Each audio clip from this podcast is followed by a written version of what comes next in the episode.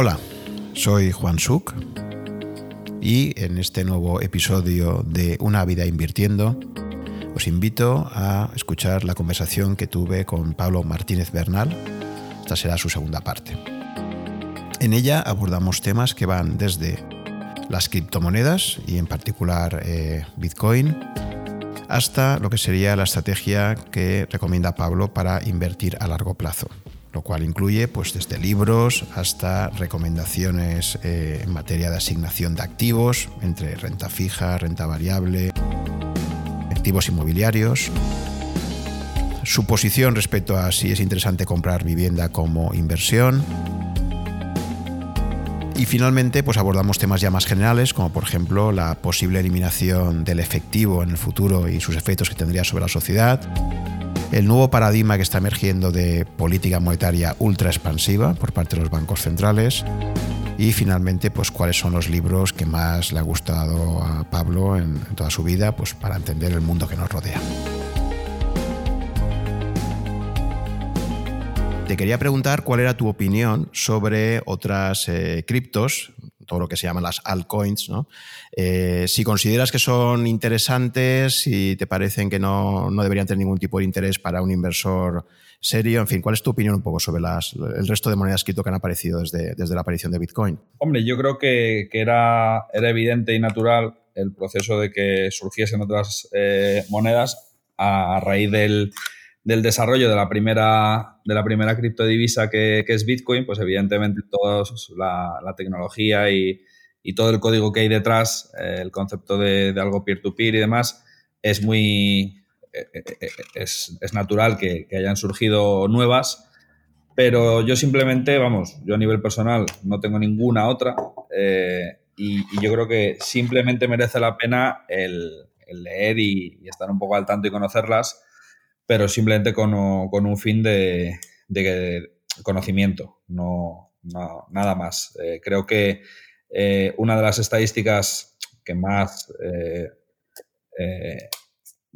digamos, refuerza mi, punto de vista es cuánto pesa sobre el total de la capitalización bursátil de todas las criptos, cuánto pesa Bitcoin. Y entonces esa cifra eh, ha llegado a estar, pues yo creo que por debajo del 50% y ahora está casi en máximos históricos desde el, surgimiento de, Ethereum y, otras muchas, pues está en máximos. Entonces, eh, después de que Bitcoin perdiese un porcentaje significativo de, market cap con respecto al resto, pues otra vez volvemos a, volvemos a máximos. Y eso probablemente la conclusión que hay que sacar es que está, Bitcoin y luego está todo lo demás. Entonces, eh, bueno, pues yo creo que, mucha cautela. Si ya hay que tener cautela invirtiendo en Bitcoin, pues en todas las demás hay que tener muchísima. Y de hecho, pues hay gente que ha perdido un 99% de su inversión en cuanto se ha salido un poco de, Bitcoin. Eh, se extendió pues un poco el concepto de no, hay que tener, hay que diversificar, eh, porque nunca sabes cuál va a triunfar y demás. Y estamos viendo que, bueno, pues el efecto red se, cumple en el caso de Bitcoin, como igual se ha cumplido en todos los forks que ha tenido Bitcoin, pues al final todos están cada vez siendo menos valiosos. Y lo único que sucede es que a medida que va pasando el tiempo, el dominio de Bitcoin es, superior con respecto al resto. Entonces, bueno, pues eh, mucha, mucha cautela a la hora de plantearse eh, salirse de Bitcoin.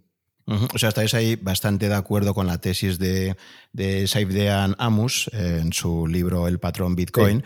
Él habla de, de shitcoins realmente, o sea, de, monedas mierda, digamos, ¿no? De, monedas que todo lo que no sea Bitcoin, eh, precisamente por, por esto. No quiero sí, sí. Eh, sí, no quiero, no, quiero ser drástico, pero, pero sí.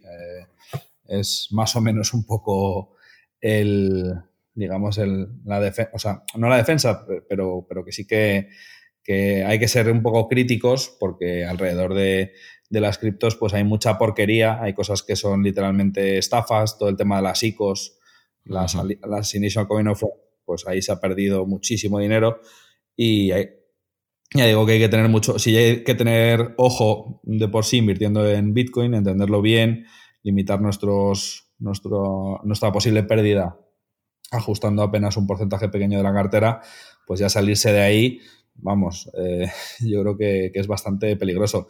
Ethereum, por ejemplo, bueno, Ether en, los últimos, en el último año y demás, pues por ejemplo, todas las noticias que están saliendo son bastante, bastante negativas y va pasando el tiempo, va pasando el tiempo y no sale nada. Ripple, por ejemplo, pues es una cripto que, que la controla solo una entidad. O sea, hay muchas cosas que en cuanto empiezas a buscar los buenos atributos que tiene Bitcoin en otras, te das cuenta de que ninguna otra tiene exactamente los mismos. Todas tienen algunos trazos positivos, pero nada más.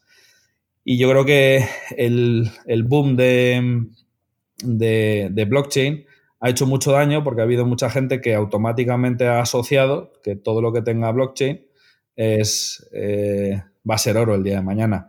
Y se está viendo que no, que alrededor de, blockchain había mucho, eh, mucho bluff eh, mucha promesa que luego no, se va cumpliendo y, blockchain en absoluto es la panacea. Si antes decía todo el mundo blockchain no, Bitcoin y se, alababa mucho la tecnología subyacente, pero se despreciaba la cripto en sí, ahora se está dando la vuelta y la gente, por lo menos los venture capitalists, no, hay que, no hay que fijarse tanto en los comentaristas de mercado, sino en dónde está entrando el dinero y el dinero desde hace tiempo no está entrando en proyectos de blockchain, está entrando en proyectos de Bitcoin a secas. Y, todo lo que sea puro, puro blockchain, pues ya no está entrando tanto dinero. Pero claro, si estás escuchando pues una persona que se dedica al ecosistema de blockchain, pues evidentemente ya está sesgada. si, si escuchas a una, una, persona que solo se dedica a Bitcoin, por lo menos, o sea, sabes que, tiene un, un, un interés, un incentivo. Pero, pero fíjate en el que puede invertir en todo el espectro, que son los venture capitalists, y observa en dónde están metiendo más dinero, porque esos básicamente no, no tienen un sesgo, su sesgo es ganar dinero en todo el ecosistema de todas las criptos. Eh, si uno analiza la historia de la humanidad en cuanto a patrón monetario, efectivamente se observa que muy pocas veces ha, coexistido un patrón eh, bimetálico, o sea, oro y plata ha tendido la plata al final a acabar desapareciendo y el, oro se ha impuesto. Por ese efecto rey que comentabas. Y si aplicamos la misma lógica, lo suyo sería efectivamente que o bien eh, Bitcoin acaba siendo la única cripto que se impone o en el futuro efectivamente podría aparecer otra aunque la probabilidad a medida que Bitcoin se va consolidando eh, cada vez es menor, ¿no? Efectivamente. Vale, pues eh, ahora imaginemos que efectivamente hay alguien que diga, vale, pues eh, lo tengo claro, me gustaría hacer esa opcionalidad de, hacer una, inversión en Bitcoin, asumiendo, que se puede perder todo. ¿Cuál sería un poco la última milla? Porque yo he hecho a faltar muchas veces, o sea, aquí ya es bastante complicado decidir que quieres invertir algo de tu patrimonio en Bitcoin porque luego la segunda cosa con la que te encuentras en la práctica es decidir eh, cómo entras en ese ecosistema, cómo, cómo, inviertes en Bitcoin, cómo lo eh, custodias, etcétera. Si nos puedes comentar un poquito, pues eh, algunos, algunas recomendaciones prácticas que darías.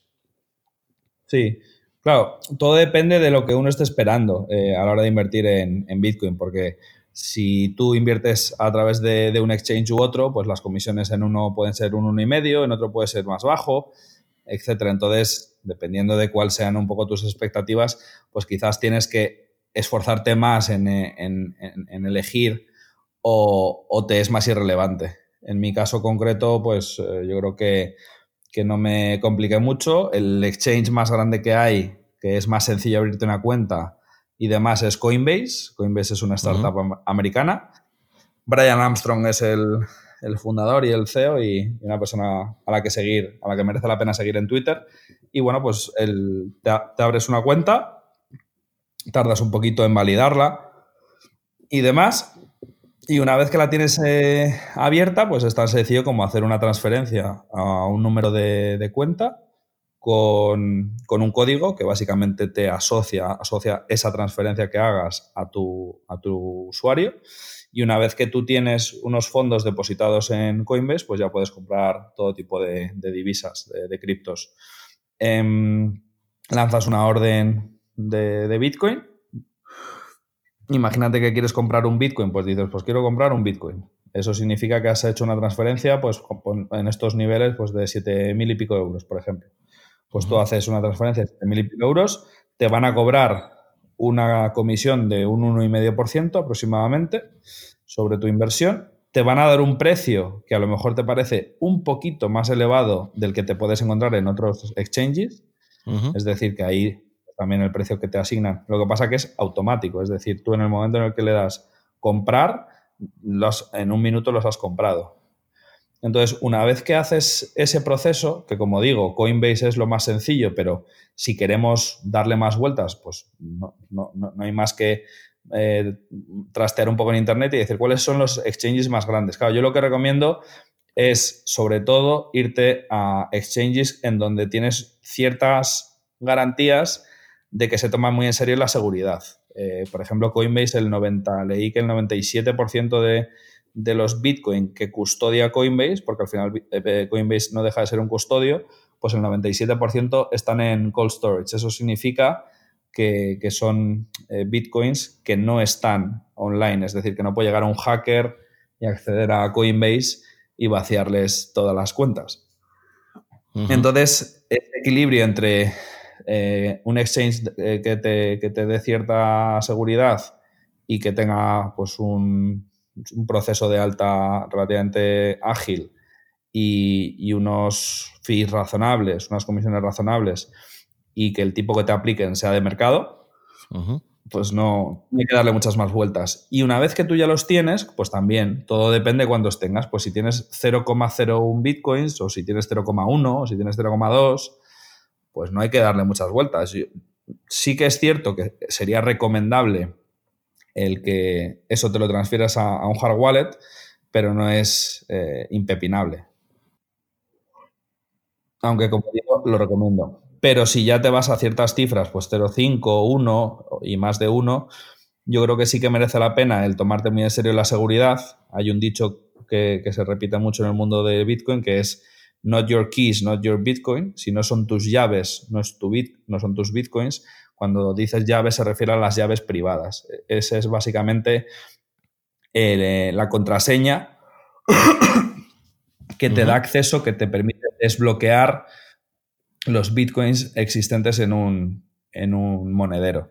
Entonces, en el caso de Coinbase, pues todos los bitcoins que tú puedas tener con ellos, en realidad no son tuyos, son de Coinbase eh, que hace de custodio y hay una especie de contrato en el que, bueno, pues eh, reconoce que esos eh, bitcoins son, tuyos y te los custodia.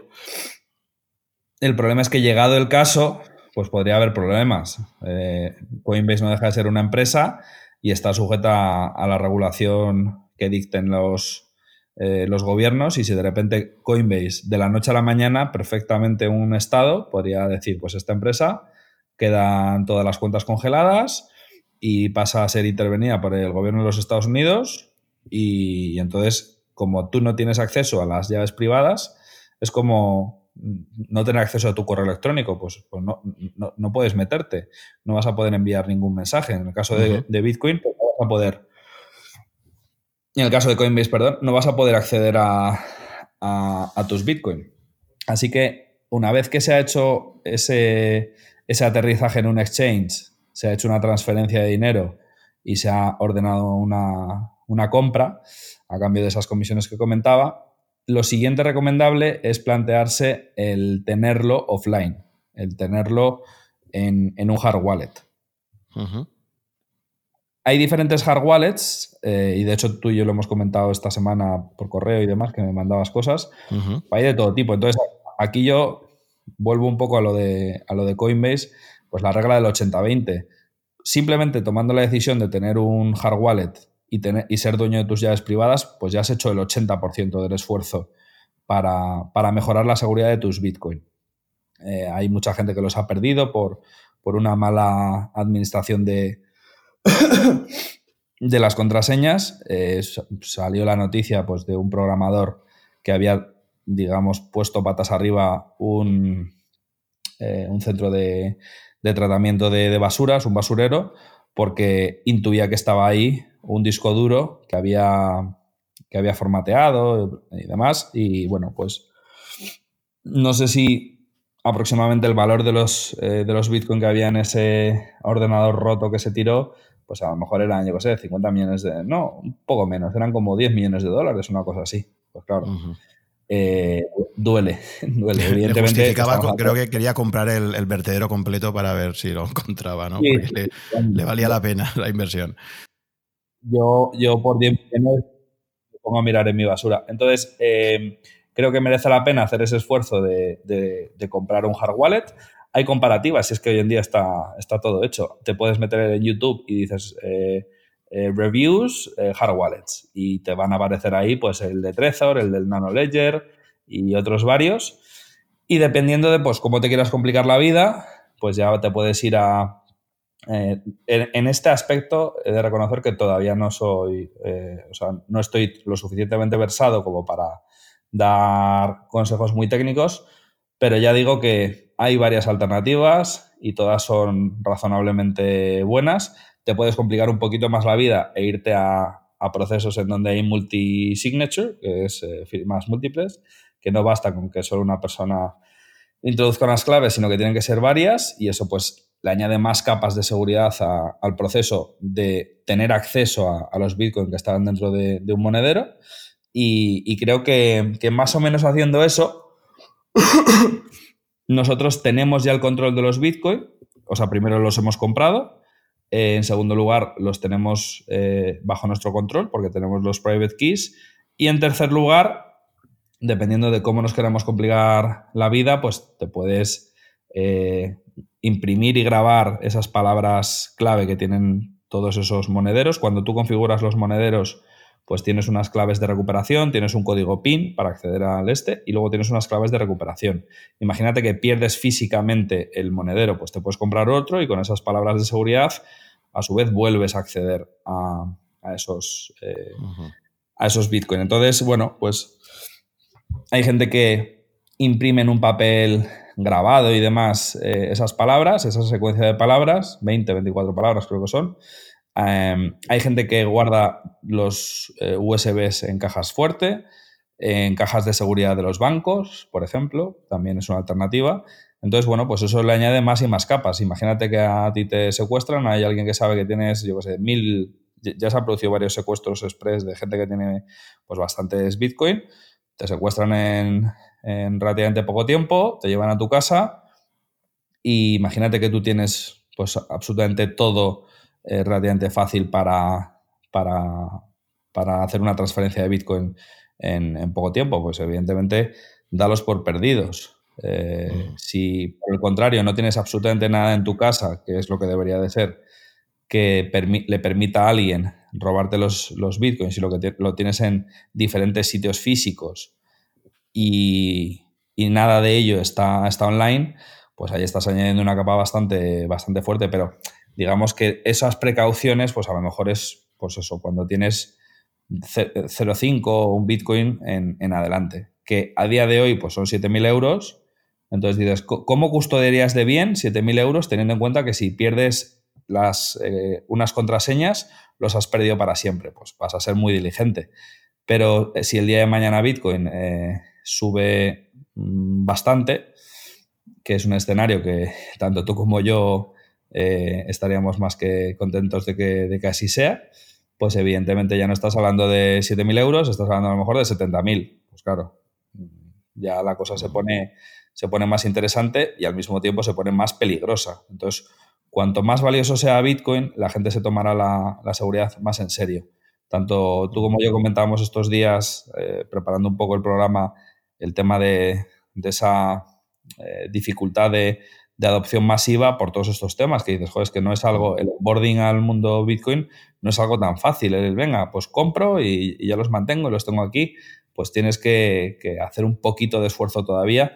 Pero como te comentaba, para la inmensa mayoría de la gente, pues que a lo mejor se plantea comprar pues 0.1, 0.2, una cosa así, el mundo de los exchanges es más que razonable y no es imperativo el, el hacer todo ese, digamos, esfuerzo adicional del hard wallet y demás. Eso es para los pocos que tengan el coraje o, les sobre eh, liquidez que, prefieran ya pues, irse a cifras eh, más significativas de varios millones de satoshis, pues allá sí que empieza a tener sentido el, rayarse mucho y el darle muchas vueltas al tema de la seguridad, porque el día de mañana pues eso potencialmente puede, puede ser cero o puede ser mucho dinero. Sí, la verdad es que es, pues, es una capa adicional de complejidad que, que supongo que a mucha gente también le frenará, ¿no? Porque además te dicen que tengas mucho cuidado. Por ejemplo, hay gente que a lo mejor piensa, pues esto me lo compro por cualquier tienda online. Hay que tener mucho cuidado con los hardwares, por ejemplo, asegurarte que lo compras directamente de la fuente original, que llega con el sellado adecuado, porque ha habido veces de fraudes, de te, envían, un, te envían un hardware que está ya manipulado previamente, en fin. Entonces, quiero decir que esto efectivamente te obliga a ser un poco paranoico con todo el tema de la seguridad, etcétera, eh, y, introduce pues más complejidad. ¿no? Entonces, al final, eh, el, digamos que el mensaje de fondo es, eh, esto te lo tienes que custodiar tú bajo tu responsabilidad. Esa, es la parte fea, digamos, y la parte buena es que claro, es un sistema absolutamente descentralizado donde tú tienes para bien y para mal toda la responsabilidad ¿no? de, gestionarlo. Correcto, correcto, eh, creo que, bueno, merece la pena ese esfuerzo. al final, pues si inviertes en Bitcoin, estás saliendo del sistema y, esa, digamos, ese sistema monetario de pagos alternativo, pues te exige solo muy pocas cosas, pero una de ellas es que, tú eres responsable. O sea, no le puedes ir a llorar a nadie si, las cosas, si, tienes algún problema. Pero al mismo tiempo acabas de recuperar eh, una soberanía monetaria que, nos fue arrebatada de golpe y porrazo por, por Richard Nixon en el año 71 y que hasta el día de hoy no hemos recuperado. Muy bien, pues nada, eh, damos por eh, cerrada la parte esta de, criptos eh, y si te parece vamos a pasar ahora a otro apartado que sería, bueno, no olvidemos que al final estamos hablando aquí de una inversión de un 1, un 2, un 3%, ¿no? lo que tú recomiendas un poco siguiendo a Benjamin Graham, como comentabas. pero esto no deja de ser, obviamente, pues la parte más especulativa, asumiéndolo y siempre, por supuesto, con el disclaimer de que cada uno estudie bien los temas y decida según su, según su, eh, su razonamiento y basado en tener muchísima información. ¿no? Obviamente esto nunca va a ser una, recomendación de inversión. ¿no? Eh, pero yendo a lo que sería eh, pues, recomendaciones que darías para, un plan de inversión a, largo plazo, em, ¿cuáles serían, así de partida, tú que has leído muchísimo, qué libros te parecen a ti que, te han marcado a ti especialmente como, inversor y que recomendarías a, los oyentes de este podcast? Em, hay un libro que es bastante interesante eh, que se llama The Permanent Portfolio y, básicamente lo que propone es eh, pues, el construir una cartera 25 acciones, 25 renta fija, 25 oro y 25 monetario e ir rebalanceando y demás. No necesariamente que esté recomendando ese, asset allocation, pero me parece que, que da pues, eh, muchas vueltas a, la construcción de... El asset allocation básicamente es eh, la asignación de, activos. Entonces, dependiendo de cómo nos queramos complicar la vida, podemos eh, tener simplemente una cosa, tener dos, tener tres, tener cuatro o tener tropecientas mil. El primer consejo, bueno, contestando primero a tu pregunta de los libros, pues por ejemplo, un libro que no es porque lo haya traducido yo, porque de hecho de derechos de autor todavía no, no he recibido un duro, pero eh, un libro que me parece muy interesante y que a mí me marcó mucho es el libro de Pat Dorsey, que se llama El pequeño libro que genera riqueza, porque es el libro más interesante sobre el tema de las ventajas competitivas. Entonces, a la hora de, invertir en renta variable, me parece que, que el tema de las ventajas competitivas eh, puede marcar muchísimo la diferencia entre, entre, unas carteras que lo hagan medio bien y otras que, lo hagan normal. Luego, eh, John Bogle, el fundador de Vanguard, eh, em, ha escrito un libro que se llama Cómo, Cómo elegir un fondo de inversión, creo que se llama. Lo tengo por aquí. Ese libro está bastante bien. El, pequeñito, el libro básico. porque tiene dos, ¿no? Tiene uno mucho más completo y luego tiene un libro pequeño. ¿El grande? Sí, sí, yo digo el grande. Tú siempre. que haya que leer, hay que haya que leer. sí. Eh, yo creo que, que, ese está bastante bien. Luego también alguno de. Alguno de. No de valoración, iba a decir, de, de Behavioral Finance, el libro de James Montier, el pequeño libro que. Eh, o sea, uy, perdón. Eh, The Little Book of Behavioral Investing, que en español creo que se llama Psicología Financiera. Ese libro de James Montier está muy bien. y, quizás eh, así de construcción de cartera y demás. Sí, yo creo que con eso, bueno, mm, sí, con eso más o menos estaría más que, más que viste el tema. Entonces, bueno, de esas lecturas me parecen interesantes y ya metiéndonos en harina y contestando también al arranque tu pregunta de, cómo construirlo y demás, pues evidentemente eh, depende mucho de las circunstancias personales, pero probablemente el primer consejo que daría es quédate con la idea de que con el 20% de tu esfuerzo, yo tiro mucho de Pareto, con el 20% del esfuerzo que, que, hagas sobre este tema vas a conseguir el 80% de los resultados. Entonces, ¿cuál es el 20% que la gente no hace con respecto a la planificación financiera y que va a marcar todo? Pues básicamente son dos cosas. Eh, lo que ahorres, lo que sacrifiques de consumo presente por consumo futuro y, dónde lo inviertas, ya está. Entonces, el dónde lo inviertas, te puedes complicar mucho la película o te la puedes complicar poco. Si hay gente que se la quiere complicar muy poco, pues eh, automáticamente te, te, vas a, un fondo de gestión pasiva, vas a pagar muy pocas comisiones y, sabes que a largo plazo vas a hacer exactamente lo mismo que los índices.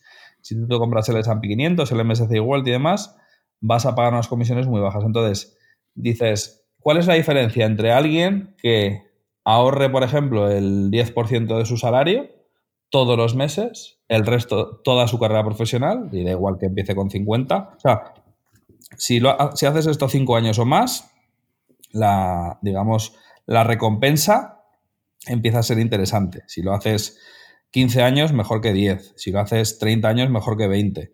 Y si lo haces 40 años, mejor que, que 30. Entonces, cualquier persona que nos oiga, a nada que le queden 5 años de, de, carrera profesional, de vida y demás, pues ya eh, le merece la pena el, hacer esas dos cosas. Ahorra el 10% de lo que ganas, inviértelo sistemáticamente en un fondo de gestión pasiva y solo haciendo eso ya lo vas a hacer mejor que el 99% de la gente. Pero tal cual. O sea, eh, estás ya pasando al Olimpo de los, de los dioses. Ahora bien, si te quieres complicar un poquito más la vida, eh, evidentemente ese directamente invierte todos los meses en fondos de gestión pasiva, pues lo puedes mejorar un poco.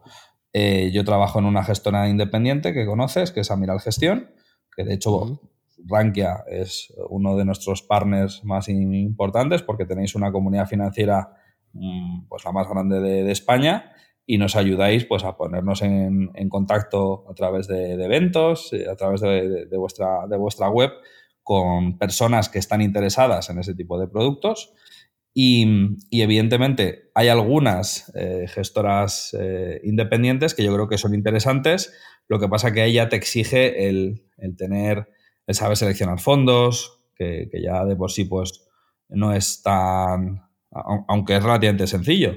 Eh, si, lo que es, de lo que se trata no es de ser el mejor selector de fondos de España, sino más bien el, no cagarla y no, invertir en, en los malos en la medida de lo posible en los medios decentes. Em, yo creo que, te puedes complicar pues, un poco la vida y si, haces las cosas de manera relativamente diligente y también tienes un poco de suerte, pues probablemente lo vas a hacer mejor que ese otro, eh, eh, que, el, que, el, plan A, que simplemente ahorra el 10% y tal. Eh, esa persona que se quiera complicar un poco más, pues en vez de ahorrar el 10% todos los meses, pues puede ahorrar un poco más y los meses que haya eh, caídas más fuertes, pues en vez de eh, hacer una aportación habitual, pues va a hacer una aportación superior, etcétera, etcétera. Pero en última instancia, pues la diferencia va a ser entre que dentro de 20 años vas a ser rico versus rico por, por 0,5 o por 1, ¿sabes? Entonces, a cada cual que decida si, eh, digamos, cuánto se quiere complicar la vida, o sea, cuánto, cuántas horas le quiere meter a este tema. Pero yo te digo que, una persona dedicándole una hora al año a simplemente hacer esas aportaciones, echar un vistazo a la cartera y, demás, eh, verse alguna entrevista, verse algún vídeo, pues para estar un poco actualizado, vamos, tú dedicándole una hora al año, de todos los meses haces una aportación a este fondo de inversión, dentro de 20 años, pues tu vida, desde un punto de vista financiero, o sea, va a ser otra. Eh, yo conozco ya algunas personas, pues eso, que llevan 15 años invirtiendo, 15 o 20 años invirtiendo y cifras pues significativas y, he visto eh, pues cómo se han hecho ricos, básicamente. Pues pasar de tener 300.000 o 200.000 a dices, no, pues, pues tengo eh, cinco veces eso. Vale, entonces está claro que cuanto más capacidad de ahorro tengamos, eh, obviamente más posibilidades tenemos de invertir a largo plazo. Eh, y una vez que esto ha ocurrido, efectivamente la, siguiente cuestión es eh, cómo lo invertimos. en general, ¿estás de acuerdo con la afirmación que dice que la clave de, la inversión a largo plazo es un poco la, asignación de activos? O sea, de hecho, casi todas las veces que se ha estudiado las rentabilidades, se dice que la mayor parte de la rentabilidad, de ese 80-20 que comentabas, también aplicaría aquí, es básicamente de dónde decidas asignar eh, la inversión, ¿no? Eh, ¿Por qué tipo de activos, ¿no? Em, ¿Tú cuál sería, eh, has hablado del permanent portfolio, que sea un, cuarto a cada una de estas cosas, em, la actualidad, ¿tú ahora qué tipo de, asignación de activos recomendarías? Porque la verdad es que, claro, históricamente, por ejemplo, una de las reglas de asignación de activos más clásica es esta regla de tu edad o 100, perdón, 100 eh, menos tu edad o 110 menos tu edad, dado que ahora tenemos más expectativa de vida, eh, es la parte que deberías destinar a la renta variable, a las acciones, en la medida en que a medida que tú vas eh, teniendo cada vez una mayor edad, deberías tener menor riesgo en tu cartera y aumentar la exposición a renta fija. el problema que hay actualmente, no sé cómo lo ves tú, es que la renta fija en este momento está en una situación extremadamente complicada, es creo que hay 13 trillones de, dólares, trillones americanos, eh, con tipos de interés reales, eh, tipos eh, ya negativos, ni siquiera reales, de tipo nominal negativo.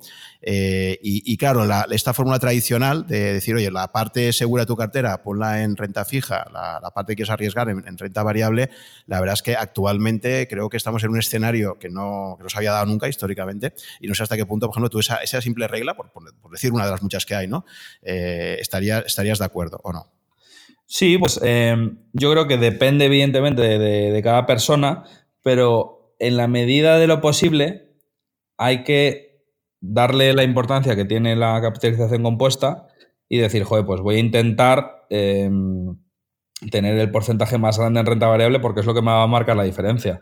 O sea, si tú tienes menos de la mitad de tu cartera en renta variable, pues te vas a hacer rico eh, la mitad de despacio de lo que lo harías si, tienes el 100%.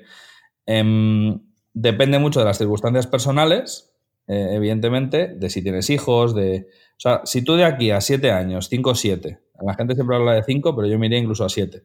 Si tú de aquí a 7 años no vas a necesitar ese dinero, y aquí, claro, siempre viene la pregunta al millón de, joder, claro, pero es que yo de aquí a 7 años, pues bueno, pues entonces no te vas a hacer rico. Es decir, si no puedes hacer el ejercicio mental de decir, eh, qué parte del, ahorro que, genero eh, no necesitaré de aquí a siete años, pues evidentemente todos podemos tener eh, imprevistos y de repente un familiar se enferma y tiene una enfermedad rara y el sistema sanitario de salud pues no lo cubre, ni el seguro y demás, pero en general eh, yo creo que, que, en muchos casos nos estamos no haciendo trampas, pero, pero nos estamos complicando la vida a la hora de decir, joder, es que eh, no sé qué voy a hacer y, no sé si voy a poder disponer, o sea, no sé si voy a necesitar disponer de este dinero antes y demás, pues evidentemente te vas a perder mucho. Pero sí que insistiría en la idea de nunca, nunca, nunca invertir un dinero que vas a necesitar antes en renta variable.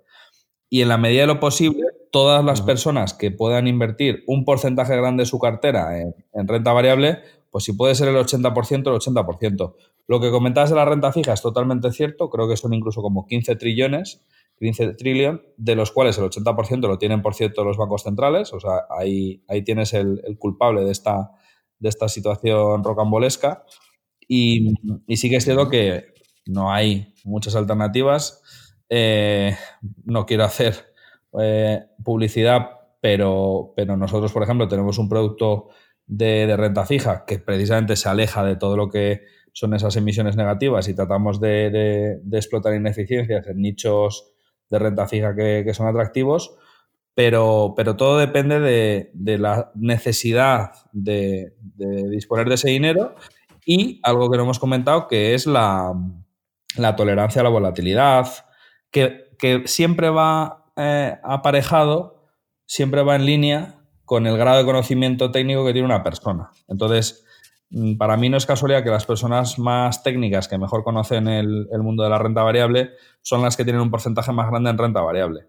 Yo creo que cuando la gente dice, no, es que el inversor español es muy conservador, eh, yo le daría la vuelta y aunque suene feo, lo que diría es que el inversor medio español eh, desafortunadamente le faltan conocimientos financieros y fruto de ese desconocimiento financiero que, digamos, se arregla relativamente rápido leyendo sobre, sobre, la historia y sobre las rentabilidades que han dado las bolsas, mm, yo creo que mejoraría mucho eh, e, el porcentaje que destinan los españoles a, renta variable. O sea, lo que está claro es que si haces lo que hace la mayoría y el inversor español o el ahorrador español ahorra poco, eh, invierte prácticamente nada en renta variable y se pone nervioso, le ponen encima de la mesa unas preferentes y, firma, eh, se cree que el del banco es su amigo. O sea, simplemente, y esto es muy de Buffett, eh, de Manger, perdona, simplemente evitando los errores más típicos que comete la gente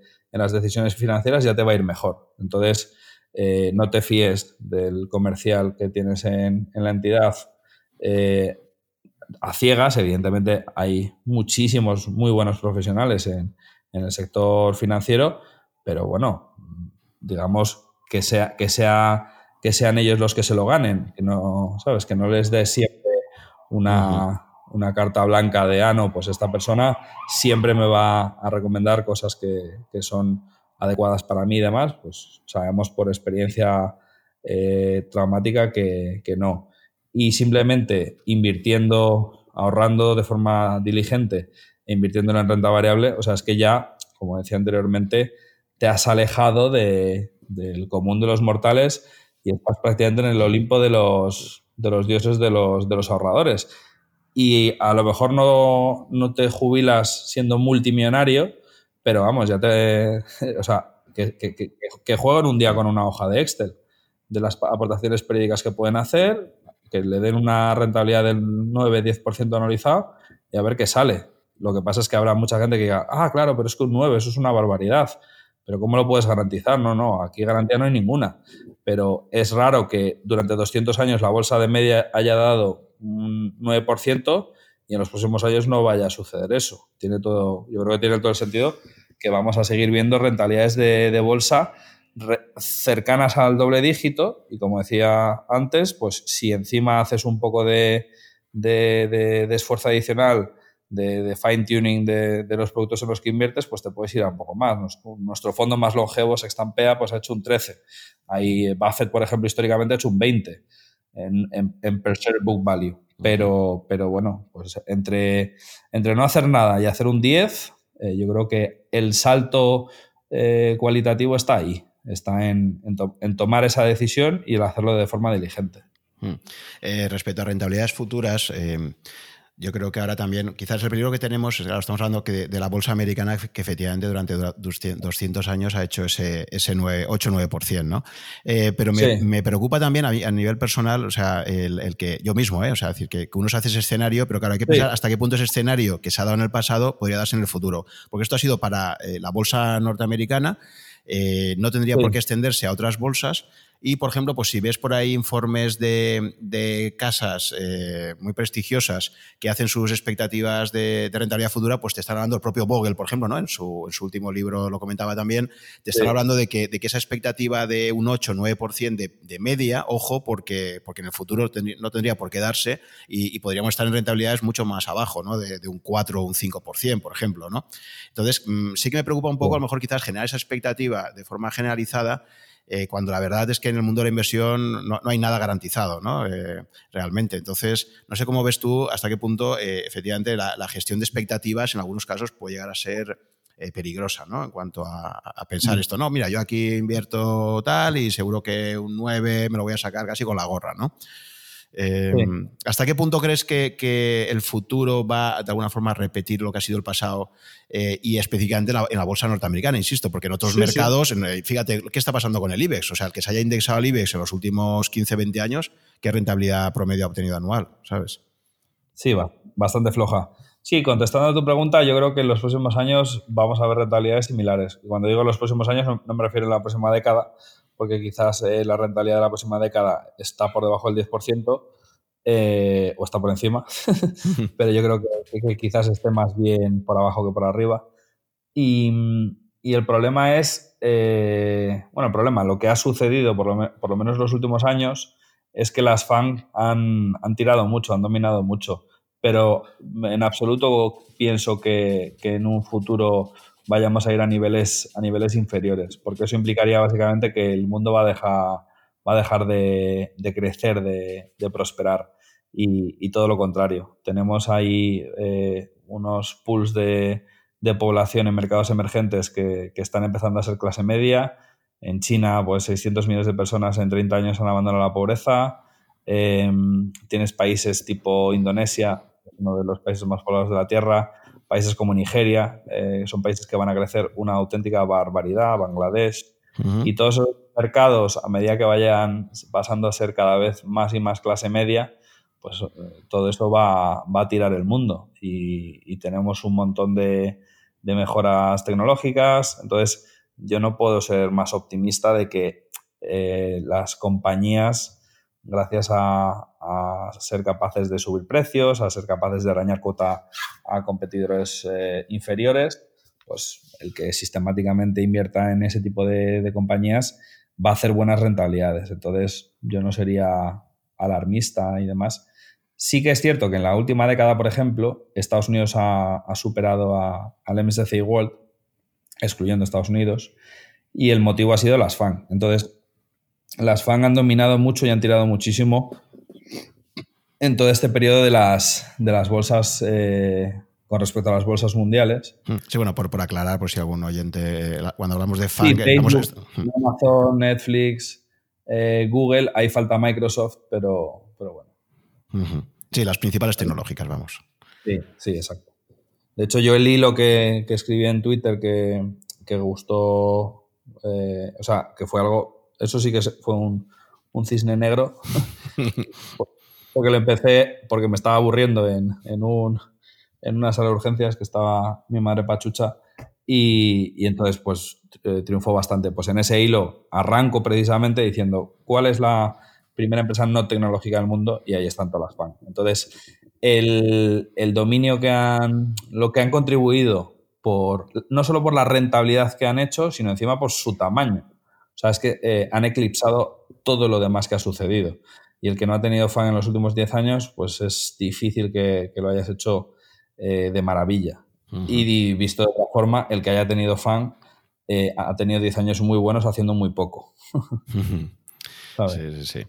Vale, y en esa asignación de activos, además de renta fija y renta variable, esos dos otros activos que comentabas, eh, típicos de una cartera permanente, bueno, eh, tendríamos por un lado toda la parte inmobiliaria, o sea, ¿cuál sería también tu visión eh, en este posicionamiento típico de deberíamos invertir en tener nuestra vivienda propia o sería mejor vivir de alquiler, por ejemplo? ¿Tú ahí cómo te posicionas? Eh, Depende un poco de las circunstancias. Peter Lynch, por ejemplo, decía, antes de invertir en bolsa, cómprate una casa. Eh, pues depende. Yo personalmente todavía no, no he comprado una vivienda y digo a mis amistades y demás que, compraré en la, en, la en la, próxima segunda recesión. Y la, la gente se ríe porque dicen, pero, pero eso cuándo va a ser, tal. Y digo, pues no tengo ni idea, pero, mm. pero en esta no voy a comprar. Eh, cuando haya un ajuste en precios eh, dentro de pues, relativamente poco tiene sentido que haya un ajuste. Eh, mm. Evidentemente, si vives en, Madrid, el ajuste va a ser muy inferior que si vives en Costa y, el ajuste que, se produzca en el anillo M30 pues va a ser inferior que el que se produzca afuera. Con lo cual ahí tampoco vas a ver unas caídas de precio muy, muy bestias. Pero depende de, las circunstancias. Si, si estás en una eh, viviendo de alquiler y es un alquiler bueno para la relación para, para, ese barrio, es bastante bueno y es muy difícil. O sea, si tienes un, un, alquiler que es medio ganga, pues, pues quédate de alquiler. Yo creo que hay que comprarse una casa, eh, no tanto como inversión, sino más bien para simplemente para estar a gusto, eh, tener esa garantía de ya es tu hogar, etcétera, etcétera. Pero no hay que plantearlo como, ah, es que esto es una, eh, una super inversión, eh, a largo plazo eh, lo vas a hacer mejor en bolsa que, comprándote una casa. salvo que compres pues una auténtica ganga en, a un precio súper de derribo, de un vendedor forzado que necesita el dinero pasado mañana y entonces pone un precio irrisorio, lo más normal es que obtengas mejores rentabilidades invirtiendo en bolsa, pero como evidentemente tenemos que, tener una, una, vivienda, o bien de alquiler o bien de propiedad, pues bueno, ahí surge esa, esa disyuntiva. Es muy importante, el, bajo mi punto de vista, yo creo que no, no debemos de, de, dejarnos llevar por, ah, pues eh, te acabas de casar o acabas de tener un, un hijo, etcétera, pues entonces hay que comprarla ahora. Yo creo que la mayoría de la gente eh, comete ese error de comprarla cuando eh, el momento se ajusta a sus necesidades vitales. Y yo creo que lo que hay que hacer, aunque sea un esfuerzo, es adecuar la compra de una vivienda al momento del ciclo inmobiliario. Y eso es algo que no hace prácticamente nadie. Y de hecho, pues a veces lo comento y tal, y la gente, pues, no sé, me tacha un poco de, de loco, pero me parece que es tan evidente que si cada 5 o 7 años tienes un ciclo inmobiliario o 7, 10, pues te da un poco igual, sinceramente. Si vas a ser capaz, o sea, tú imagínate el que se compró la casa en 2006, yo conozco gente que se compró en 2005, 2006, versus el que se ha comprado en 2012, 2013, 2014. O sea, tú has podido comprar eh, con descuentos medios del 40%. Entonces, una casa que valía un millón de euros, pues te la has comprado por 600.000. Y, y, tan duro ha sido el, el aguantar esos seis años que, tendrías que haber seguido viviendo alquiler. Entonces, bajo mi punto de vista, merece la pena adecuar el momento de compra a un momento bajo el ciclo y eso es relativamente fácil de verlo porque eh, verás la, mora, la tasa de morosidad subir, verás caídas eh, idealista, eh, sube pues informes y demás. Yo sigo a Fernando Encinar en, en, en Twitter y él siempre te está dando muchos, eh, muchas cifras de, la evolución de los precios de la vivienda. Ana Jenner, que la, presidenta CEO de, de Savis Barcelona, también eh, está muy metida en el sector. Y José Luis Ruiz Bartolomé, que bueno, ahora está metido en, política en la, en la, comunidad, creo, el ayuntamiento, con, no, en, el ayuntamiento, con Vox, pues él también, eh, promotor inmobiliario y consultor inmobiliario, muy bueno, eh, que escribió un libro que se llama Dios Ladrillo, pues esos tres, más o menos, si les sigues y lees sus artículos y demás, pues vas a tener un, pulso de, por dónde está el mercado. Entonces, eh, con todas esas premisas y luego, por supuesto, el que te compras, es decir, cuántos metros, te puedes permitir la vivienda que te, está, que te, quieres comprar, no te la puedes permitir, pues sensatez, básicamente. O sea, tú juega un poco con, con la cuota hipotecaria, eh, creo que en estos momentos tiene sentido el, analizar hipotecas a, tipo fijo, porque si se producen repuntes de volatilidad en los próximos años, pues básicamente te la va para la inflación.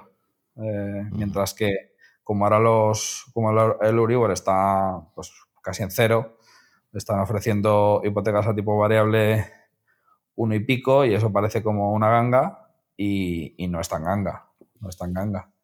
Entonces, eh, bueno, hay que tener eso en consideración. Y luego, por supuesto, pues siempre hay que comprar por debajo del mercado. Es decir, si tú estás mirando casas en una zona de 3.000 o de 4.000 el metro cuadrado, pues no te compres la de 4.000. Si estás en una zona de 4.000, o sea, te tienes que comprar una de 3.000 para abajo, básicamente. ¿Y cómo consigues eso? Pues eh, siempre las, las, viviendas que están más anticuadas, pues son desagradables de ver.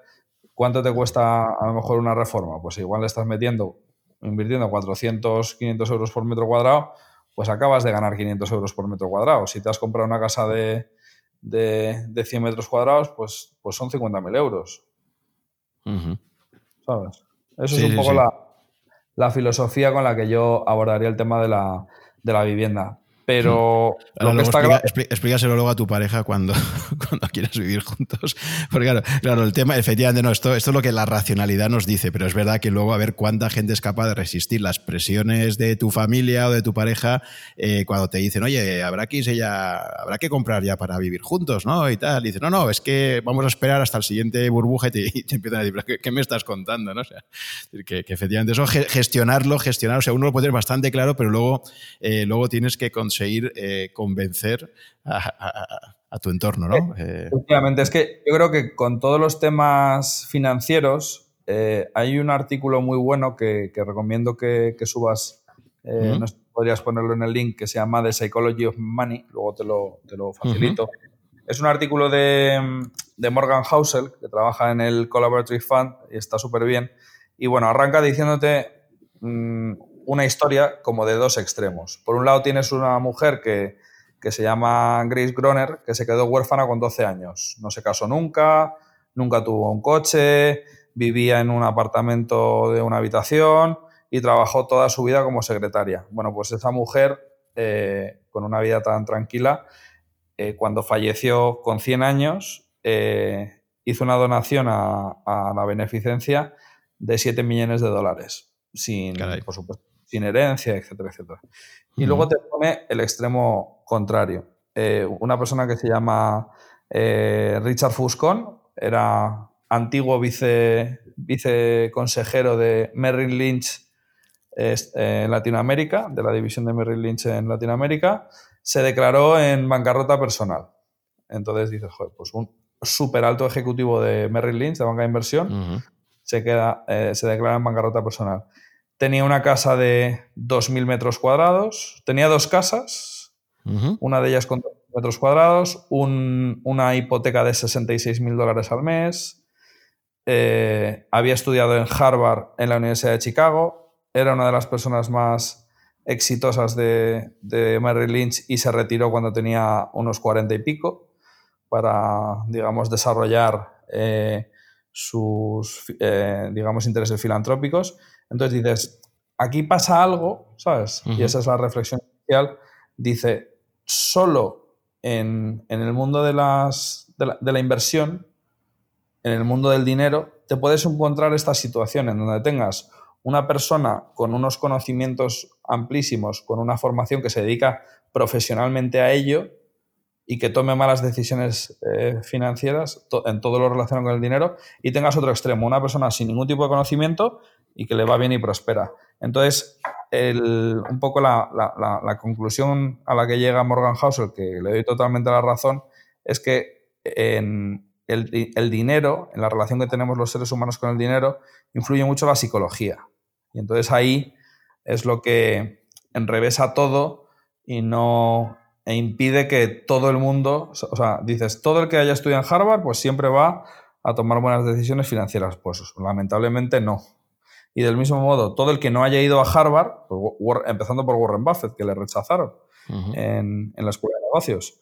Entonces, eh, yo me quedaría con, con esa reflexión de, tú me estabas contando tú de, no, luego hay que consensuarlo con la pareja y demás, bueno, pues hay que hablar y hay que, hay que tomar buenas decisiones y hay que hacerles ver a nuestros seres queridos, pues un amigo, una pareja, tu madre, tu padre, etcétera, en cuanto te pidan consejo, eh, que no, que tomen decisiones racionales, que no se encaprichen, pues hay gente que se encapricha con una casa y de repente dices, pero si es que es súper cara para, para la zona en la que está, para los metros o lo que sea, ya, pero es que esa terraza, no sé qué, dices, ya, pues es que estás pagando a lo mejor un 30% más del precio de mercado.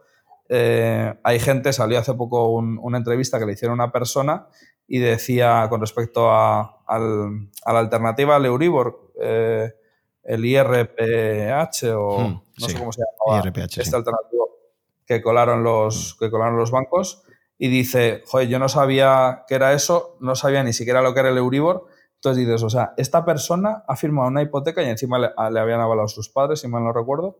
Esta persona firma una hipoteca, mete a sus padres de avalista y no sabe lo que es el Euribor. O sea, eh, es que estoy convencido de que esa persona cuando se compra un coche o cuando se compra una tele, se lo estudia más. Entonces dices, pero qué nivel de, irresponsabilidad y qué postura tan... Eh, no sé, de, paternalismo, o sea, estás cayendo en el paternalismo de no, no, yo en estos temas a mí que, a mí que me lleven de la manita y, no sé, me parece una falta de, responsabilidad tremenda el que haya personas que, tengan, no sé, la, la, imprudencia, la inconsciencia de meterse en una hipoteca a 30 años.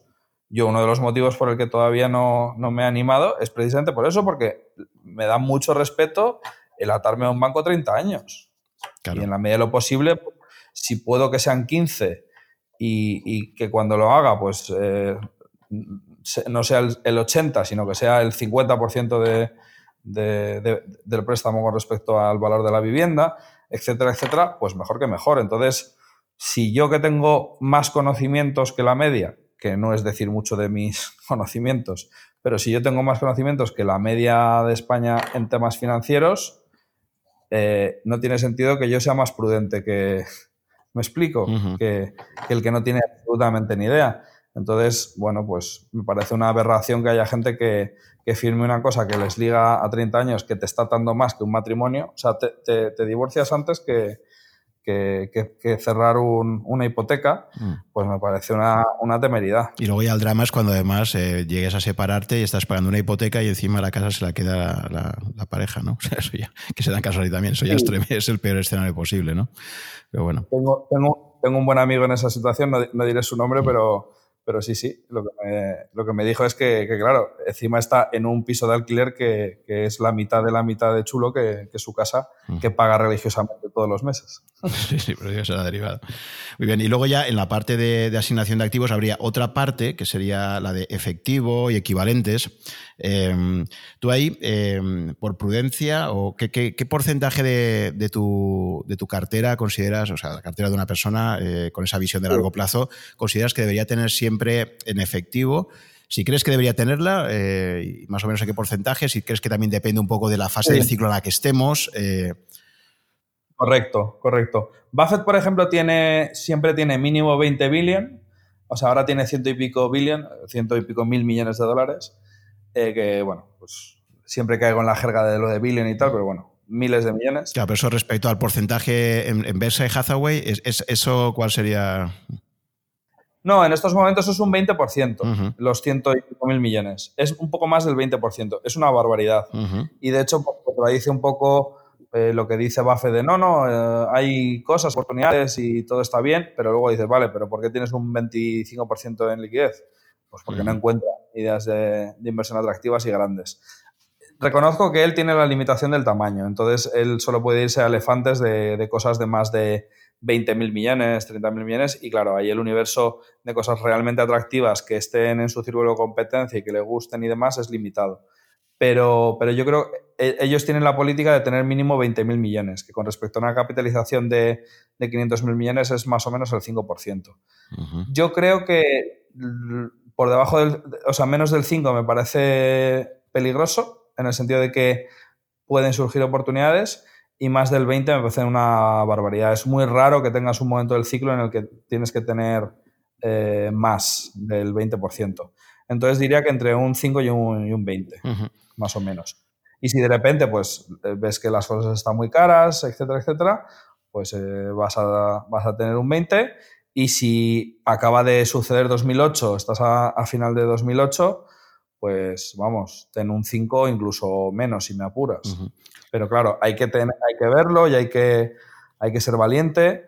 En general, cuando hay caídas muy bruscas de un 20, 25, 30%, eh, es un momento ideal para todo lo que se tenga en liquidez, ponerlo a trabajar. Y siempre, siempre tener algo de efectivo disponible. ¿no? Recuerdo que en una de las cartas a los accionistas de Berkshire Hathaway, eh, Buffett precisamente hablaba de esto, ¿no? hablaba de cómo un, creo que un tío suyo, un abuelo suyo, ya, ya en una carta que había encontrado familiar decía, siempre ten eh, disponible unos dólares por lo que pueda pasar en cualquier circunstancia. ¿no? Y claro, yo me acuerdo mucho del, del, corralito en Grecia o en Chipre, ¿no? y efectivamente que cualquier día nunca sabes si un día vas a ir al cajero y te va a decir, no, está bloqueado las retiradas de efectivo más allá de X. ¿no? Eh, como, pasó recientemente, ¿no? ¿Quién iba a decir que iba a haber un corralito dentro de la zona euro, ¿no? parecía ciencia ficción y ha pasado ya. Yo me acuerdo, me acuerdo en un Rankia en Madrid que, organizasteis hablando con un cliente y demás, y me contaba medio, o sea, medio de broma, pero hablaba totalmente en serio, que se le había estropeado el coche y que él era tan, tan anti, anti liquidez es decir, que era una persona que, siempre quería tener el máximo porcentaje posible en renta variable, pues era tan anti-anti efectivo que se le había estropeado el coche y le había tenido que pedir dinero prestado. Y era una persona que, tenía pues, probablemente más de siete cifras. y, y me, llamó la atención porque le tuvo que pedir dinero prestado a su, a su hermano. Y me lo comentaba en plan de, ¿tú crees que quizás eh, me pasa un poco? y digo, pues yo, pues creo que te acabas de contestar. o sea, que, tampoco hay que llevarlo, ¿sabes?, al extremo de la liquidez es mala, porque como bien dices tú, pues puede haber oportunidades y se te puede estropear un día el coche.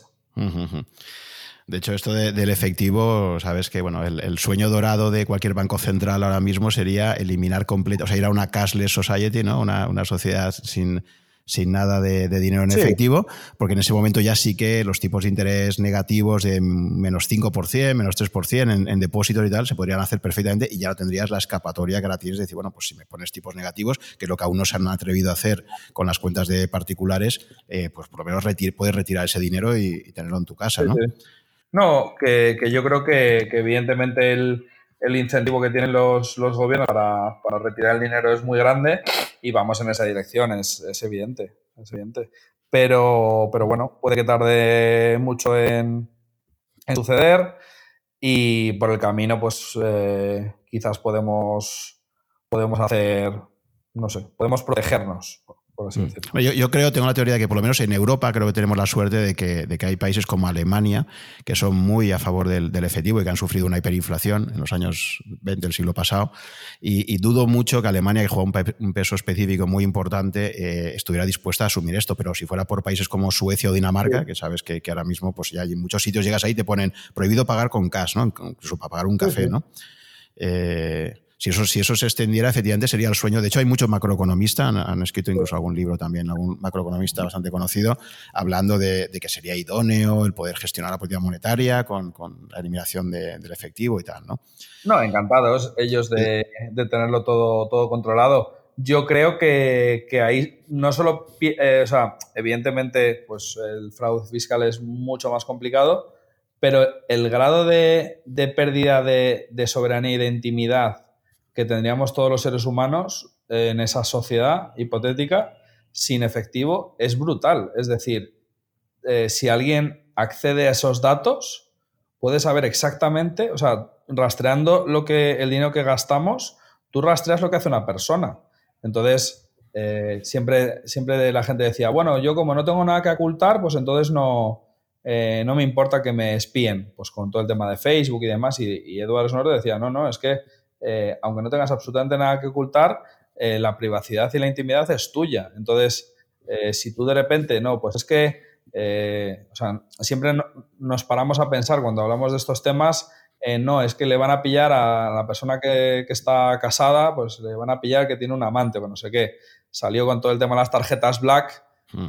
un economista, no, recuerdo el nombre y, prefiero ni siquiera intentar adivinarlo, pero me acuerdo que, había salido que le había comprado eh, lencería, pues no sé si era en La Perla o en no sé qué, y había dicho que era un camisón para su madre. Claro, pues a ese tío por lo menos, eh, algo muy feo que es haber utilizado y haber tenido a disposición esa tarjeta Black porque era una entidad pública, pero por lo menos en casa le han echado la bronca, ¿sabes? Y, habrá sido el, hazme reír entre sus círculos y, su pareja pues le, le, habrá, le habrá puesto le habrá puesto las pilas porque ha salido eso, pero eh, cuando estamos hablando de, la pérdida de privacidad, es que cualquier persona, eh, un hacker que pueda acceder a toda esa información, solo se tiene que descargar una vez y sabría perfectamente dónde comes, eh, cuántas veces vas a los sitios a los que vas, en qué ciudades has estado. O sea, a mí no me apetece, fíjate que por ejemplo en, Twitter, pues alguien puede decir, ah, pues hoy está aquí o otro día está tal. Eh, pero porque sinceramente en ese, en ese, aspecto no me importa. Eh, y además, pues eh, cuando estoy en los sitios, pues normalmente hay un evento, con lo cual es fácil deducir que, esta semana, por ejemplo, pues estuve en Valencia, en Málaga y en Lyon. Pues a mí no me importa eso. Pero en muchas otras ocasiones, pues no te apetece que la gente sepa en qué te estás gastando el dinero. Entonces, esa pérdida de, intimidad a mí me parece muy, muy grande, más allá de, de de perder la posibilidad de, defraudar, que evidentemente pues yo estoy en contra del fraude fiscal. Sí, sí. Vale, y, dentro de esa parte de efectivo, eh, ¿contemplarías la posibilidad de tener algo de oro? O, la parte oro ya, tú en este caso prefieres oro 2.0 que sería Bitcoin? Sí, yo tengo, yo tengo oro digital, que es Bitcoin. Ya, ya. intenta, intenta, ¿sabes? Comprar, yo qué sé, eh, pagar en un McDonald's con, con, oro o en un Starbucks. Eh, no, me parece inviable. En cambio, por ejemplo, pues eh, no sé si has visto el artículo de Ray Dalio de, Julio, cuando habla de, esto de los cambios de paradigma que se dan cada década. Me parece un artículo muy interesante. que curiosamente pues venía a apoyar esto. Decía, bueno, el, el, nuevo paradigma en el que estamos entrando en esta década ahora es eh, precisamente pues la, facilidad con la que van a imprimir dinero los bancos centrales y que están utilizando todas las herramientas posibles para, mantener, eh, para evitar una recesión eh, con una política monetaria ultra expansiva. Eso es el nuevo paradigma que vamos a tener durante la moderna teoría monetaria.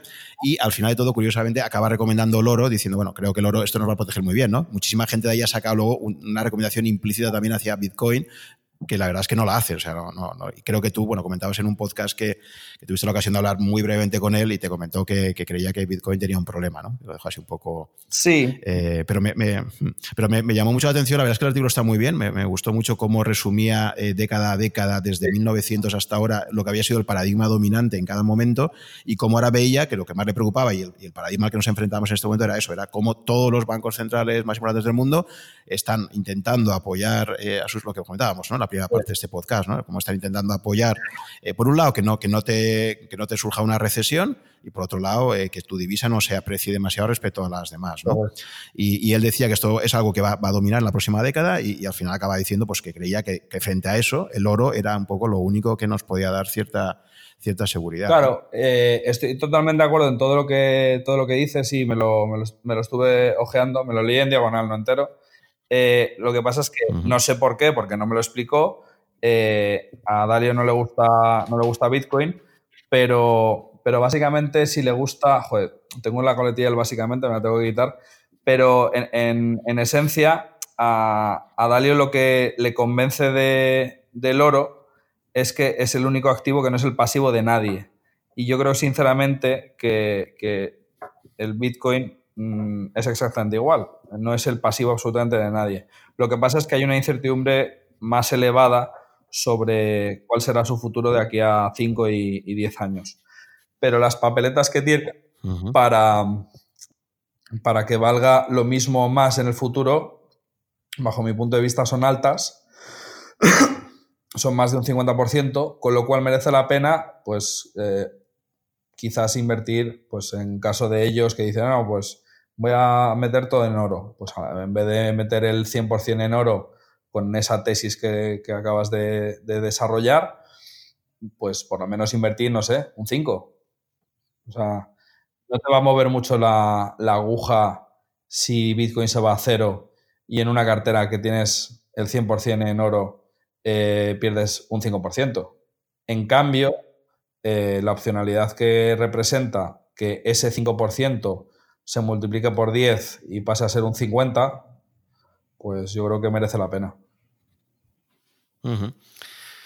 Desde un punto de vista del efecto Lindy, eh, eh, claramente el oro sí que, sí que tendría esa característica. Es un, es un, es un metal que tiene ya más de 2.000 años de historia que, se ha mantenido como un activo de, reserva. Bitcoin son 10 años. Eh, pero bueno, efectivamente, ¿no? O sea, es, es una apuesta más arriesgada lo de Bitcoin. Pero bueno, un poco lo que, lo, que, lo que subyace y lo que me gustó mucho de la tesis de, Dalio era esta, ¿no? decir, oye, eh, enfrentemos a un, nuevo, a un nuevo paradigma donde asumamos que, lo que vamos a encontrarnos es con esto, ¿no? Y, que no tiene una salida fácil, porque efectivamente cuando, se te acaba toda la munición de, de políticas monetarias ultra expansivas, pues dices que ya, no me queda más. Bueno, sí, ahora pueden, incluso ya lo han planteado, ¿no? ahora pues están hablando ya de que los bancos centrales no solamente se plantearían comprar en el mercado secundario bonos, sino incluso llegar a comprar acciones, ¿no? que me parece ya increíble. ¿no? Sí, sí, totalmente. O sea Oye, y, ya finalmente para comentar un poquito más, porque mm, sé que eres un gran lector y por eso mm, quería aprovechar también pues, para que hagas más recomendaciones de lectura, más allá de lo que sería eh, de forma funcional, digamos, de proponer eh, eh, libros muy, muy enfocados a, darte respuestas inmediatas en cuanto a asignación de activos, yo creo que también es muy interesante para nuestros oyentes proponer libros o autores que para ti te hayan abierto eh, las miras hacia cosas que no son a lo mejor estrictamente inversión o, toma de decisiones muy de forma inmediata, sino simplemente la, comprensión del mundo, ¿no? O de cómo te enfrentas a, la vida. Eh, en ese aspecto, ¿cuáles serían los autores o las obras concretas que, que podría recomendar un poco pues, para no solamente ser un mejor inversor, sino quizás pues, enfocar la vida de una forma eh, más, más racional, ¿no? O que creas que, va a ayudar mucho, ¿no? Mm. Pues probablemente uno de los mejores libros eh, sea el de Meditaciones de Marco Aurelio, que ese pues, lo engloba todo, por así decirlo. Ese ha sido un libro realmente transformador Em, a nivel de inversión, pues hombre, el clásico del inversor inteligente y demás eh, es lectura obligatoria, pero sí que reconozco que pues es un lenguaje bastante anticuado y con dos o tres conceptos, capítulo 8, capítulo 20, pues más o menos es más que, es más que suficiente. Pero me gustó mucho personalmente el libro de, Pat Dorsey, el pequeño libro que genera riqueza, que, que, que. Y, y no lo recomiendo por tema de derechos de autor, no, no ha ganado nada, o sea que realmente me parece un libro súper interesante porque eh, resume pues, cuáles son los, eh, las características de, de, las ventajas competitivas, cómo identificarlas y por qué son importantes. Y, y, libros que me hayan gustado mucho, mucho, Peter Lynch me parece que, que escribe súper bien y fue de los primeros libros que me leí de Value, el primero de ellos y el segundo muy buenos. Yo he traducido el segundo, Batiendo a Wall Street, y el primero es One Upon Wall Street, un paso por delante de, Wall Street. Em, y luego, mm, Seeking Wisdom, por ejemplo, es un libro que, para mí también fue, fue súper interesante. De, sí, de Peter Beverly. Sapiens me gustó, Sapiens, Sapiens me gustó mucho. Eh, aunque estoy de acuerdo con él en algunos, algunos planteamientos. Em, On the Origin of Money de, de Carl Menger también me gustó, me gustó bastante. O sea, todo lo que es teoría monetaria y demás siempre me ha resultado súper interesante. La acción humana solo me lo he leído una vez, pero es una barbaridad. Pero me la leí a lo largo de un año, ¿sabes? A, cachitos. O sea que es súper, súper denso, pero merece la pena. De hecho, me compré un, ejemplar eh, por 100 euros. De una comentaste en la primera parte, sí, esta primera edición en inglés. Y, qué, ironía que hasta la fecha eh, mi mejor inversión, que ha sido un 20 bagger, haya, sido en un libro, pero bueno, ahí está. y, no sé qué más. Eh, sí, a ver, bueno, tú comentabas, te, creo que te escuché en otro podcast, hablabas de que habías tenido varias epifanías a nivel intelectual, ¿no? O sea, de repente habías descubierto... Pocas, pocas, por suerte, porque eh, cada vez que, tengo una me, obsesiono con este tema y, te deslumbra y te caes, mi madre se vuelve te caes, te caes del, caballo, ¿no? Eh, una de ellas había sido la, todo lo que era la escuela de la economía austriaca, ¿no? Eh, creo recordar. entonces, por ejemplo, yo, a mí en mi caso, por ejemplo, pues yo el de, el de, la acción humana no, no, lo he leído aún, lo tengo, pero la verdad es que no, no lo he leído pero el que sí que a mí me deslumbró absolutamente, yo recuerdo estar haciendo la tesis doctoral y, de repente descubro a Hayek, ¿no? Descubro, que ya lo conocía, lógicamente, porque bueno, ya han dado el premio Nobel, pero es, el típico economista que como no forma parte de la corriente principal keynesiana neoclásica, pues al final siempre acaba ahí en un segundo plano, incluso con el premio Nobel obtenido, ¿no? Y yo recuerdo haber leído La fatal arrogancia, eh, cuando estaba haciendo la tesis doctoral y me quedé absolutamente, o sea, me, encantó, ¿no? O sea, el, cómo hacía el análisis histórico de la, emergencia del orden espontáneo eh, y un montón de temas que, me, encantaron, ¿no?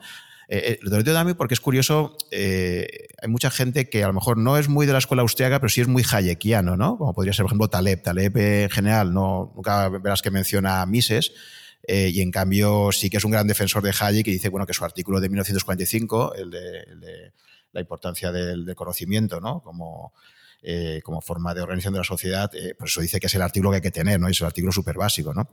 Em, entonces, eh, no sé si tú de Hayek has leído algo o recomendarías algún libro.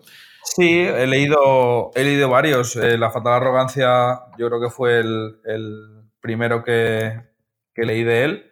El artículo que dices tú está, vamos, o súper importante, el, el, problema del conocimiento.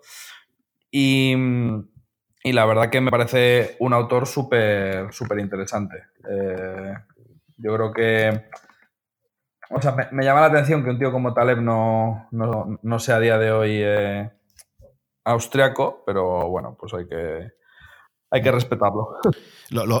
Lo, mismo, lo mismo pasa con Manger y con Buffett, ¿no? O sea, que yo, yo tampoco les he visto a ellos nunca. De hecho, ellos yo creo que son bastante o sea, incluso, o sea, creo que admiran bastante a Keynes, eh, porque he visto a veces a Buffett varios comentarios de, Keynes como, como, un gran economista de referencia, y curiosamente ellos jamás han hecho ninguna referencia a la escuela austriaca. Ni, Camino de servidumbre, antes de que, se me olvide, o sea, la fatal arrogancia está súper bien, pero a mí me parece, yo creo que para el ciudadano medio de la calle eh, puede ser más interesante Camino de servidumbre, porque es que se ha visto, probablemente en el país donde se ha visto recientemente toda esa, esa transición, esa evolución a, a una sociedad eh, liberticida y colectivista sea Venezuela. Eh, exactamente, se han cumplido exactamente todos los, todos los pasos. Entonces, bueno, pues es una pena que, que no, no, aprendamos eh, de, de, las, digamos, de los errores pasados.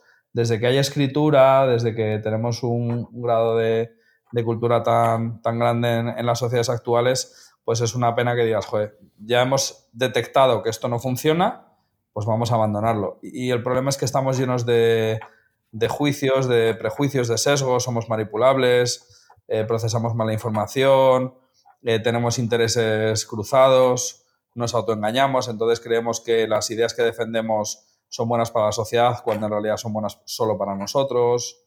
Eh, ¿Sabes? o sea, mira dónde está viviendo, o sea, cómo está viviendo hoy en día Pablo Iglesias y cómo vivía hace 10 años, por ejemplo. Sí, sí, sí. No, es otro de los clásicos, Camino de Servidumbre, efectivamente.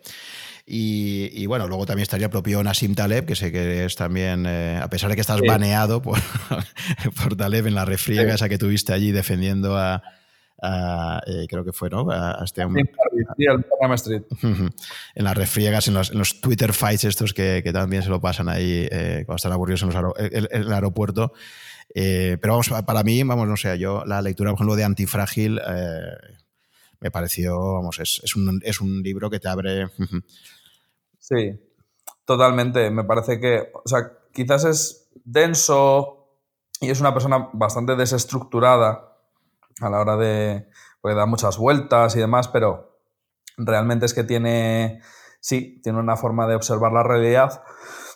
Ve, ve patrones, ve modelos, ve cosas eh, que son súper interesantes eh, en, lo cotidiano, en cosas que, para el ojo humano es imperceptible, pues él, lo ve.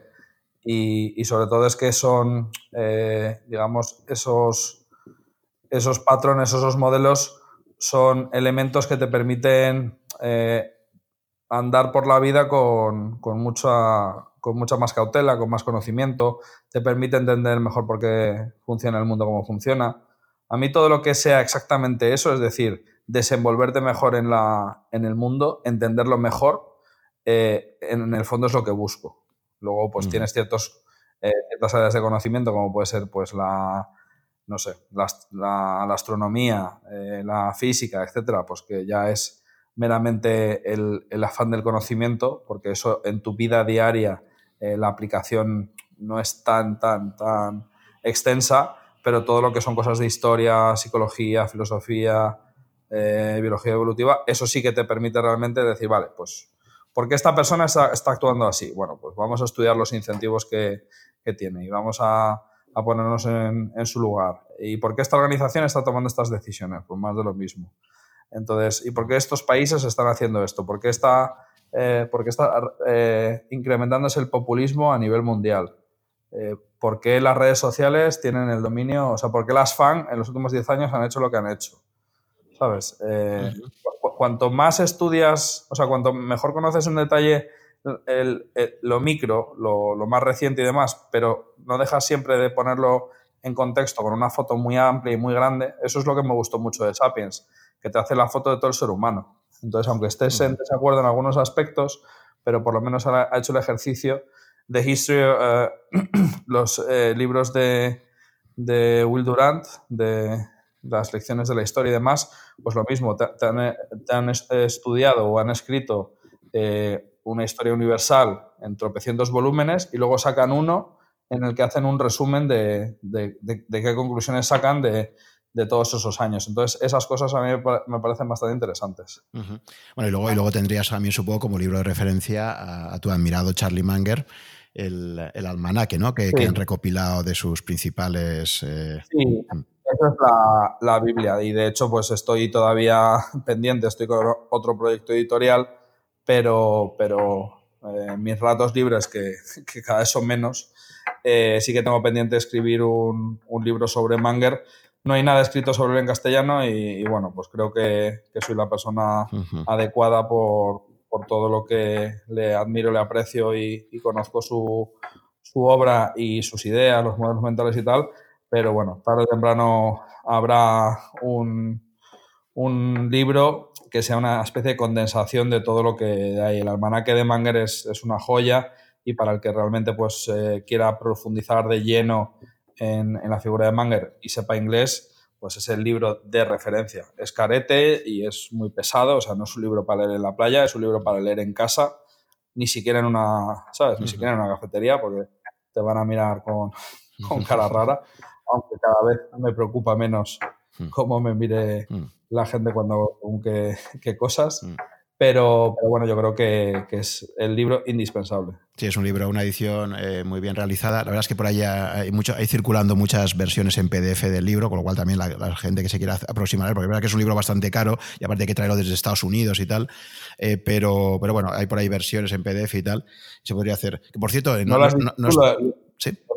No lo he dicho tú, lo has dicho tú, lo del PDF, pero... Bueno, eso cualquiera que lo ponga, ya digo, eso buscas ahí, añades eh, la palabra PDF y hay bastantes versiones por ahí circulando. O sea que, porque además es que es, difícil de, conseguir y, tiene un precio muy elevado, ¿no? Con lo cual estaría más... o sea, es recomendable verlo primero, yo, eso, verlo primero en, esto y si realmente ya te, fascina, es que es el típico libro que te apetece coleccionar y tenerlo presente porque eh, cuando, cuando ya miras al personaje, ¿no? Eh, que por cierto, ¿no, estuviste tú en su cumpleaños, en su 95 cumpleaños recientemente? No, no me invitó, no me invitó. Yo pensaba que te habría incluido ahí en la selecta lista de, invitados. Ya me gustaría, ya me gustaría. La verdad es que ya está en una edad que, ya cada vez va a ser más difícil que puedan volver a, como comentábamos en la primera parte del podcast, ¿no? Va a ser cada vez más difícil que puedan, que puedan seguir estando ahí presentes los dos, ¿no? Mm. me parece increíble. Oye, muy bien, Pablo. Pues muchísimas gracias por, por haber compartido conmigo este tiempo de conversación, de, intercambio de ideas, de, lecturas. Eh, invitamos a todos los oyentes. Pues, muchísimas gracias a ti. Eh, y, yo invito a todos los, oyentes de este podcast pues, a, que, a que se animen a explorar algunos de los, de los enlaces que, vamos a poner con, con todas las eh, menciones que hemos realizado. Y, nada, y simplemente pues, pues de nuevo eso, agradecerte pues, eh, pues eso, tu, curiosidad intelectual siempre presente, los consejos que das para la gente que se está iniciando, que creo que al final se, aprende así a base de gente con experiencia que, comparte todo lo que sabe.